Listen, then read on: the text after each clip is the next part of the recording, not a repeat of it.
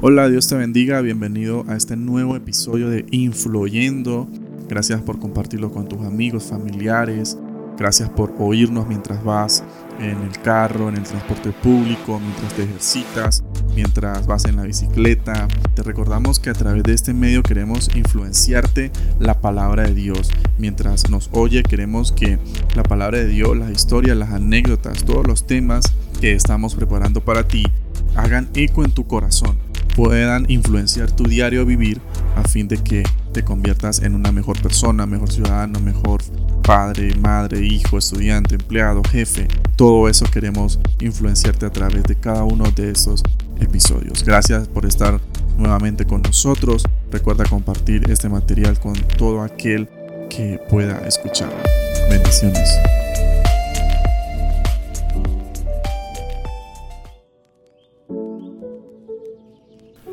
Salmo 37, versículo 5 dice, Encomienda a Jehová tu camino, espera en él y él hará.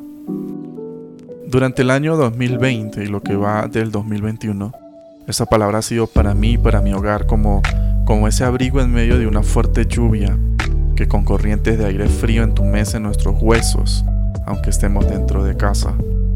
Pero a la vez ha sido como esa lluvia que refresca la tierra seca, árida, en medio de un intenso calor que parece debilitar toda especie que tenga vida. Es una característica que nos define como adultos, el hecho de poder tomar las decisiones personales con total autonomía, sabiendo que ya somos responsables de cada una de ellas. Sin embargo, para la persona que le crea a Dios es distinto, pues aunque seguimos teniendo total autonomía como cualquiera, ahora debemos contar con la voluntad perfecta de Dios en cada decisión que tengamos por tomar. Por eso que antes de decidir oramos, pidiendo que Dios haga conforme a lo que tiene en su corazón para nosotros. Él, como buen padre, no desea nada que nos haga daño, ni física, espiritual o moralmente. Absolutamente todo lo que está en el corazón de Dios para aquellos quienes se acercan a Él es provechoso. Más allá de los beneficios materiales y económicos, tenemos paz, tranquilidad, confianza, al dejar que Dios guíe nuestras decisiones. El mismo escritor del Salmo 37, el rey David, es quien describe en el Salmo 103 algunos beneficios que se pueden recibir de parte de Dios.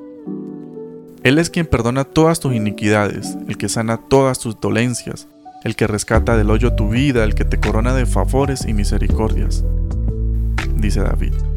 Al principio de esta cita, David habla a su alma como si fuera un agente externo a sí mismo, impulsando a que alabe a su Dios, para que nunca, nunca olvide todo lo que ha recibido de su mano. ¿Qué tienes que Dios no te haya dado? Dice Pablo en 1 Corintios 4:7. Cuando reconocemos que todo ha sido por gracia de Dios, sencillamente porque a Él le ha placido regalarnos la vida, el aliento, las fuerzas para trabajar y obtener lo necesario para nuestro sustento, nos ha dado una familia para amar y ser amados, tenemos amigos con los cuales podemos contar. Cuando dejamos esto en claro, que ha sido Él, entonces no tendremos temor del futuro porque sabemos que así como Él lo hizo en el pasado, lo hará nuevamente en el presente. Por lo que no queda más que colocar toda nuestra confianza en Él, entregarnos a Él con total certeza de que a su tiempo Él hará. Sí, él hará no conforme a nuestros caprichos o exigencias, sino que efectuará lo que ha planeado para nosotros desde mucho tiempo antes. David mejor que nadie sabía que Dios era el único en quien podía encomendar con seguridad plena toda su existencia, pues bastante, bastantes razones tenía para aferrarse a Dios de esa manera. A veces pasamos por momentos en los que la desesperanza nubla todo lo que vemos incluso nos hace olvidar lo que hemos experimentado en otro tiempo, por lo que dejamos que la situación empañe las grandes obras que Dios ha hecho con nosotros. Pero hoy el consejo es que puedas estar tranquilo, tranquila, luego de que decidas encomendar tu camino al Señor, que puedas esperar con certeza, con convicción en Él, y saber que tu futuro está asegurado por Él. El pasado solo lo podemos tomar como ejemplo y como recordatorio de las grandes maravillas que Dios ha hecho.